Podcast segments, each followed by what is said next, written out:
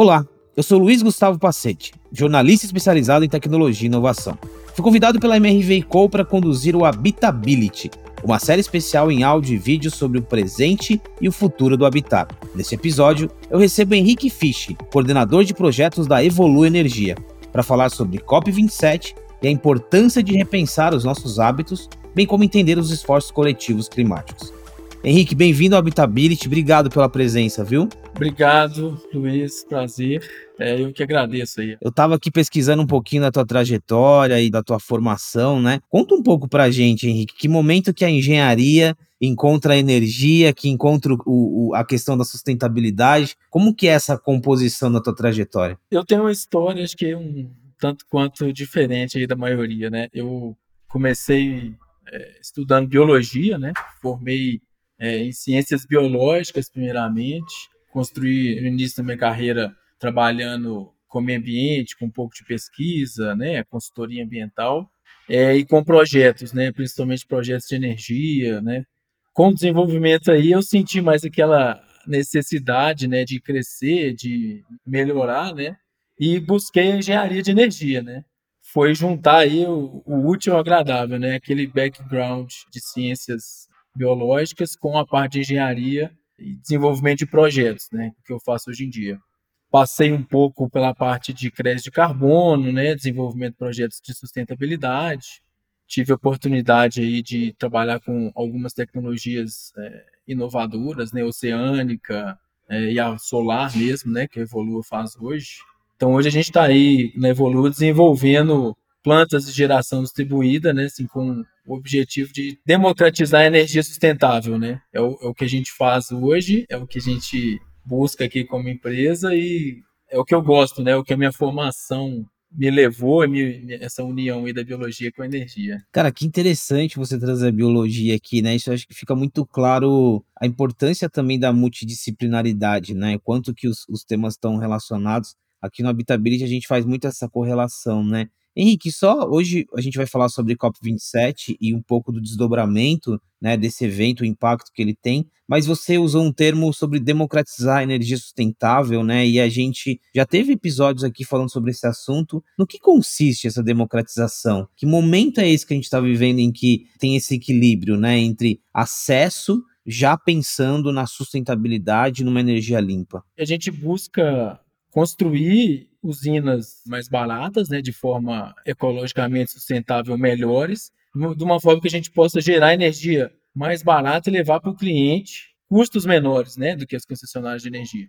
Esse é o que a gente fala em democratizar, né, assim, é se trazer energia para o dia a dia, é, torná-la acessível a qualquer pessoa ali através da Evolua. É, e aqui já tem uma relação direta com a COP27, né? Olha a complexidade disso, né? Apesar de ter um impacto direto, mas olha só o tanto que você precisa de desenvolvimento, de pesquisa, até de investimento para chegar nesse ponto. E aí, entrando na COP27, dando um contexto para você que nos acompanha, de 6 a 18 de novembro desse ano, lá no Egito, vai acontecer a, a 27ª Conferência das Nações Unidas sobre Mudanças Climáticas, a famosa COP, né? E nesse ano a COP27. É um evento que reúne ali muitas discussões e compromissos sobre como que o mundo está lidando com as mudanças climáticas e assumindo alguns compromissos, né? Henrique, quando a gente traz para o dia a dia, assim, qual que é o peso que tem uma COP27 e nessa, né, numa perspectiva histórica, o impacto que ela já gerou nesse ecossistema e nas nossas discussões sobre pensar de forma mais sustentável? É assim, acho que ao longo dos anos aí a gente tem visto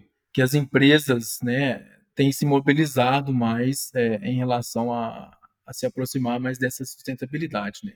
Hoje em dia, a gente vê os, a ESG, né, esse tema, cada vez mais em alta, e acho que isso é resultado desses anos aí de COP, né? Começou lá em 95 e é, vieram sendo criados aí mecanismos, desenvolvimentos e estímulos né, para as empresas que elas pudessem se adaptar, né? Tanto lá os, os, países desenvolvidos quanto os países em desenvolvimento. Então, está diretamente ligado, né? Momento que a gente está passando agora, que a sociedade, as empresas estão cada vez mais é, dando importância para a sustentabilidade, é, é, justamente um reflexo desses anos e anos aí de conferências, né?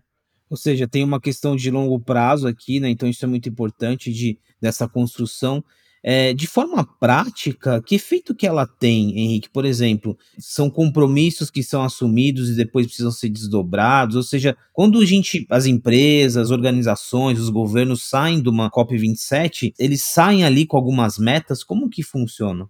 As conferências, né, elas têm, têm, têm, estão fazendo com que os países ali se comprometam com as metas de, de sustentabilidade, né? Acho que hoje em dia você tem a questão de descarbonizar até 2050, né? E se você tem a meta também de manter o limite de aquecimento global até um grau e meio, né? Cada país tem que trazer estratégias, né, metas e tem que apresentar é, metodologicamente como isso vai ser feito, né? Qual setor vai fazer o quê? Como que o setor industrial vai reduzir a emissão de carbono? Como que a mineração vai reduzir? Então, nessas conferências, acho que da 26 para 27 aí, a gente tem visto que está cada vez mais em alta, assim, está tá tendo cada dia mais pressão para que essas metas sejam fortes, né? É, essas metas sejam implementadas mesmo, é, para a gente conseguir frear esse, esse aquecimento global, né? Quando a gente olha para a edição desse ano, né, tem muito do contexto também, né? Apesar dessa perspectiva de longo prazo, tem muito do que está acontecendo, as principais discussões. Acho que você deu uma ideia muito clara aí de quais são algumas das metas, mas o que, que você acha que pode ser ponto crucial nesse ano em termos de discussões? Assim, se a gente tivesse que definir uma agenda, né, e baseado no, no contexto, né, no que você vem observando de discussão, o que, que você acha que vai marcar essa COP27? É, esse ano, sim, o que a gente mais espera, acho que todo mundo que está envolvido aí nessa parte de mudanças climáticas, é que o que foi feito ano passado, que foi criar um mecanismo global de compensação de emissão de gases de efeito estufa, seja regulamentado esse ano, né? Que a gente saia de lá depois da conferência com realmente métodos e um mecanismo que possa ser aplicado aí no mundo inteiro, né? Acho que esse é o principal resultado que a gente quer. Acho que sem dúvida é o que a gente espera. É claro que é difícil, envolvem muitas partes, né? Países de diversos níveis aí de desenvolvimento, mas é o que seria bom para todo mundo, né? Um, um, mecanismo mundial, um pacto mundial para redução de emissões é um compromisso que ele é coletivo, ele depende de muitas interlocuções, e aqui não vale só para a COP27, né? Quando a gente fala de mudança de hábito, de regulação, o coletivo aqui é muito importante, né? Não depende só de vocês, depende de vários agentes. Qual que é esse desafio, Henrique? Aí eu acho que você convive há muito tempo, né? Depois da descrição que você deu do seu trabalho, você convive há muito tempo com esse contexto, né? Qual que é o desafio de empresas conversarem, instituições conversarem? É muita gente aqui em prol de alguns objetivos em comum, né? É, são muitos interesses, né? São cada empresa, cada pessoa, cada cidade tem ali seus seus interesses, suas motivações, né? Então, sim, é difícil equilibrar ali é, muitas vezes o desenvolvimento, né, o interesse pessoal,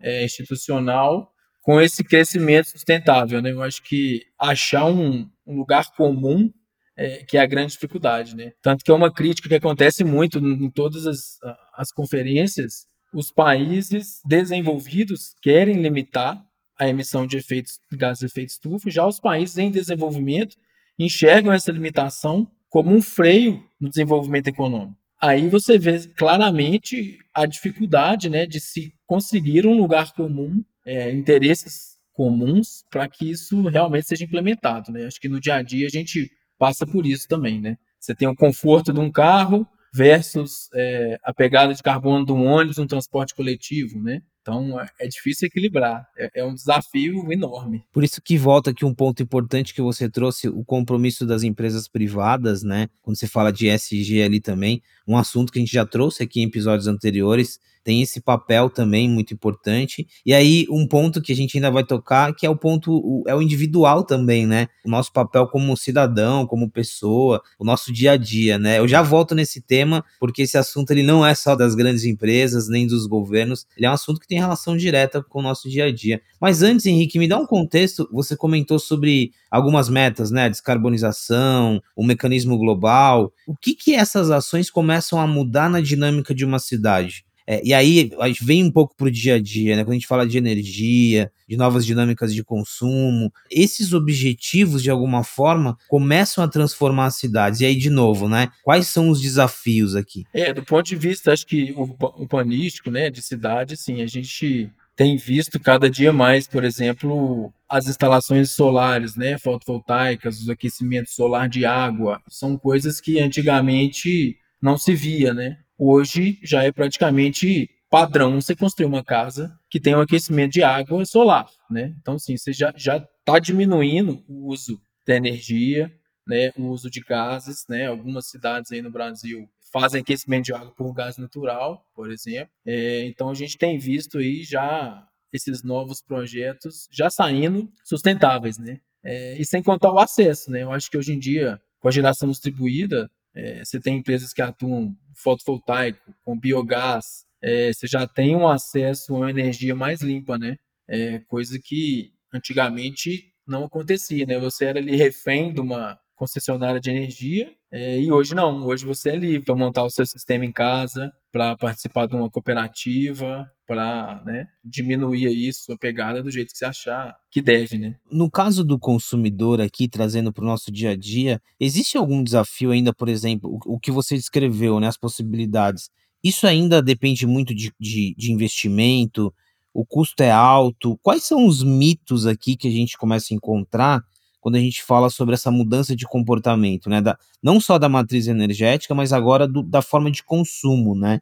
É, é, caro, não é? É acessível, não é? Bom, a premissa aqui você já deixou claro, né? Que é tornar acessível, mas nesse, no contexto agora, como que é? Eu acho que depende muito do que você está analisando, né? Esse novo mercado de geração distribuída, ele tornou muito acessível, né? Assim, a, hoje em dia você consegue ter acesso à energia solar, energia fotovoltaica, mais barato que concessionária, sem fazer nenhum real de investimento na sua residência. O sistema solar ele está é, no norte de Minas, no nosso caso, por exemplo. Você participa do nosso, entra na nossa cooperativa sem despender nenhum real. Mas, por exemplo, quanto as pessoas que querem instalar um, um sistema solar na sua residência, esse custo hoje em dia já caiu demais, né? Ele não é irrisório, né? São equipamentos importados, que você tem que ter uma mão de obra especializada para instalar na sua casa, mas esse custo, quando você pega aí, desde que inventaram os sistemas solares, ele já caiu mais da metade, provavelmente. Está cada dia mais fácil, né? E as empresas também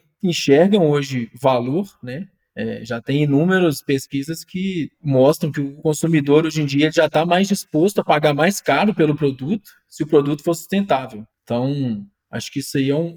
A gente está num momento que a, a sociedade está enxergando, as empresas estão começando a ver valor provavelmente é um ponto de transição aí. Bom, aqui tem dois movimentos, né? Super importante você ter mencionado. Acho que primeiro, em termos de é, opção, né, e de estrutura, existe, existe tecnologia, existe possibilidade. Esse é o primeiro ponto. E o segundo, que tem uma mudança do comportamento das pessoas, né? O que você mencionou de eu me disponho até a pagar um pouco mais, mas pensando na sustentabilidade, aqui já é um ponto importante. Conectando esses dois movimentos, acho que estão claros, voltando àquele nosso ponto sobre as discussões, a discussão sobre mudança climática, o envolvimento de vários agentes aqui. Quando a gente olha para o contexto do Brasil, quais são os desafios, assim? O que, que você percebe do ponto de vista de discussão, né, que a gente já vinha falando, mas de evolução e até mesmo de referência? Porque, de certa forma, a gente tem alguns desafios que a gente vira uma, uma referência negativa nesse assunto, mas a gente também é uma referência positiva, né? O Brasil tem muitos exemplos em relação a esse assunto. Então, como que você enxerga hoje a posição do Brasil nessa nossa discussão? Cara, o Brasil hoje, sim, eu diria que ele é referência, né? Ele é um dos países que tem maior produção de créditos, né, de emissões certificados aí de redução de gases, né? Desmata muito, queima muito também a Amazônia, todo mundo sabe. Mas também, por exemplo, esse ano ele promulgou um decreto que justamente para regulamentar o Sistema Nacional de Redução de Gases de Efeito Estufa, né? Então, sim, isso é uma coisa que todo mundo sempre quis, é, foi regulamentado no começo desse ano. Então, o Brasil vai passar a definir metas para setores, né? Então, vai estruturar realmente uma política para ter um mercado de crédito de carbono. Então, eu acho que juntando aí a nossa, a nossa aptidão, né, de energia renovável, né, de projetos agroflorestais que a gente tem, com esse decreto aí que está dando o primeiro passo, acho que coloca a gente aí num grande à frente mesmo de muita desse setor, sabe? O Henrique, ainda nesse ponto aqui, olhando para o Brasil, a gente tem muitas indústrias gigantes, né? Mineração, indústria petroleira, o próprio agronegócio. Quando a gente começa a olhar para indústrias assim, e de novo, essa nossa discussão ela permeia todos os setores hoje, né? Como que você enxerga assim algumas indústrias que estão na ponta dessa discussão, outras indústrias que vivem um desafio maior, assim quando a gente pega mineração, petróleo, agronegócio e outras que eu nem estou mencionando aqui, como que você enxerga assim, o posicionamento dessas indústrias? Assim, hoje em dia está muito claro, né? A gente tem o, o, Pacto Global aí de Desenvolvimento, que hoje em dia tem grandes empresas, né, de diversas indústrias que estão buscando ali a implementação de ações é, no seu dia a dia para cumprir as metas de desenvolvimento sustentável, lá as, as referências da ONU, né? Você pega aí a mineração. A mineração é um setor é, enorme no Brasil, que hoje em dia já passou por inúmeros desenvolvimentos, né? tanto de reutilização de água, até não utilização de água. É, eu tenho visto, por exemplo, na mineração hoje em dia, o uso de caminhões elétricos. Isso é uma coisa que a gente não, não imaginar, né? A gente que é consumidor é, residencial urbano, tá vendo aí cada dia carros híbridos na rua, né? Então, você pensa uma indústria pesada usando carro elétrico, isso traz para a gente, né, traz o desenvolvimento na sequência para a gente, pessoa física. Né? Você tem, por exemplo, o agronegócio, as, as grandes indústrias de cana, que já fazem geração de energia com resíduos há anos, são grandes produtores de energia limpa. Hoje em dia eles estão produzindo biogás e já tem frota de caminhão movido a biogás então, assim, eles já estão conseguindo fechar o ciclo, muitas vezes, do plantio, coleta, resíduo, geração do biogás e colocar de novo na frota. Então, assim, acho que isso está cada dia mais latente, né? E, e mostra para a sociedade que existe um esforço, sim, de algumas empresas, que é, é questão de tempo, né? Isso democratizar são exemplos interessantes, né? de novo, porque a gente começa a entender de forma prática onde estão as mudanças, né? Você mencionar a frota, não é só no processo de produção, né? É, é na logística. E olha o impacto que cada um desses segmentos tem, né? Então, assim, isso é, isso é um ponto-chave. Falando de comportamento e de consumo de energia, então a gente falou da indústria, falou de, dos grandes segmentos, mas a gente tem uma, uma janela aqui, uma mudança de. A gente já falou aqui sobre cidades inteligentes, os próprios carros do futuro, né? Que vai energia elétrica. Por que tornou-se urgente também a gente falar desse assunto nessa mudança de matriz que está ocorrendo? Eu estou lembrando aqui, por exemplo, a gente fala de 5G, internet das coisas, os, os aparelhos eletrônicos cada vez mais inteligentes. A gente caminha para um nível de consumo de energia cada vez mais elevado, né? A nossa vida ela está mais eletrônica, ela está mais digital. Então, nesse contexto, por que, que torna-se ainda mais urgente a gente discutir esse assunto, Henrique? Aí eu estou trazendo já para uma perspectiva minha, né, como consumidor também, o, o smartphone que eu uso, é, a matriz do meu carro ou a minha casa, qual que é essa perspectiva de mudança de comportamento versus um, um perfil de consumo também que tem baseado em muita energia? A pegada aí que cada pessoa tem consumido, né? Quando você vai contabilizar aí que na sua residência você tem 5, 10, 20, 30 equipamentos eletrônicos, né? Você tem dois telefones, dois computadores, duas televisões, aí você tem um smart qualquer coisa. Então, assim, as pessoas estão enxergando que a conta de luz é alta, né? Acho que junta aí com a consciência, né? Então, principalmente as novas gerações, você vê que eles têm um perfil de consumo completamente diferente. Eles já não querem ter carro, tem pessoas que trabalham comigo que não, não tem carteira de, de motorista, por exemplo. Por quê? Nunca precisou, não vê necessidade, anda de transporte coletivo ou anda de algum transporte de aplicativo, por exemplo. É, acho que essa, essa nova geração eles estão cada dia mais conscientes né, da, da sua, do seu impacto no mundo, entendendo que o seu consumo faz diferença. Né? Tem um outro ponto aqui, é, isso a gente já tratou também, nessa questão, uma questão geracional, comportamento. Teve um episódio que a gente falou sobre carros e táxis elétricos, né? É um pouco dessa relação entre ter um bem, possuir um bem e, e desfrutar daquele bem, né? Tem uma, uma mudança de, de consumo aqui interessante. Eu falei de alguns segmentos, mencionei alguns segmentos, agora trazendo para o nosso dia a dia aqui do Habitability. A gente fala muito sobre arquitetura, a gente fala muito sobre o design, a gente fala muito sobre a relação que a gente tem com a casa, né, como um todo. Como você enxerga também essa nossa discussão para casa? E aí volta um pouquinho que você falou, algumas alternativas de, de consumo de energia, de, até de geração de energia, mas tem outras coisas, né? Hoje, quando você desenvolve é, é, um prédio, seja ele comercial ou residencial, ele já, ele já nasce com esse DNA muito sustentável, né? Então, como que você enxerga esse impacto para esse, esse nosso lado aqui? A gente tem aí um mercado de eficiência energética, né, que traz justamente ganhos de redução de consumo, né, consequentemente a pegada de carbono, né, na parte residencial, acho que no Brasil ele é quase que inexplorado, né, assim, a gente hoje em dia que as novas construções que todas vêm com iluminação a LED, iluminação natural, não se tinha antigamente, Hoje em dia você já tem cidade, por exemplo, Belo Horizonte, que prédios novos já tem que sair com sistema de aquecimento de água solar, né? A gente tem visto os novos empreendimentos, as cidades já, já se adaptando, né? Já tem aí um movimento mundial de certificação de edifícios, né? E o Brasil é um dos principais lugares que hoje em dia tem mais certificação. Então, assim, acho que ele já chegou, né? Esse movimento. É, a gente está aí surfando a onda, vamos dizer, né? Mas ao mesmo tempo que ele chegou e ele ainda é pouco, né? Então você tem ganhos para fazer aí de eficiência em casas e edifícios que já foram construídos há 10, 15, 20 anos, que vão ser modernizados e vão trazer todos esses benefícios é, sustentáveis, né? Bom, você que está nos ouvindo, nos acompanhando, percebeu, né? A gente começa falando de COP27, tá ali no macro, no governo, nas instituições, vem para o dia a dia. Acho que o Henrique está deixando muito claro aqui que existe uma transformação além do comportamento de indústria, de negócio, de tecnologia, como ele, como ele disse, né? As coisas estão acontecendo. Claro que tem uma, uma diferença entre, aqui, entre estar acontecendo e a velocidade com que elas estão acontecendo, mas existe uma mudança de contexto aqui.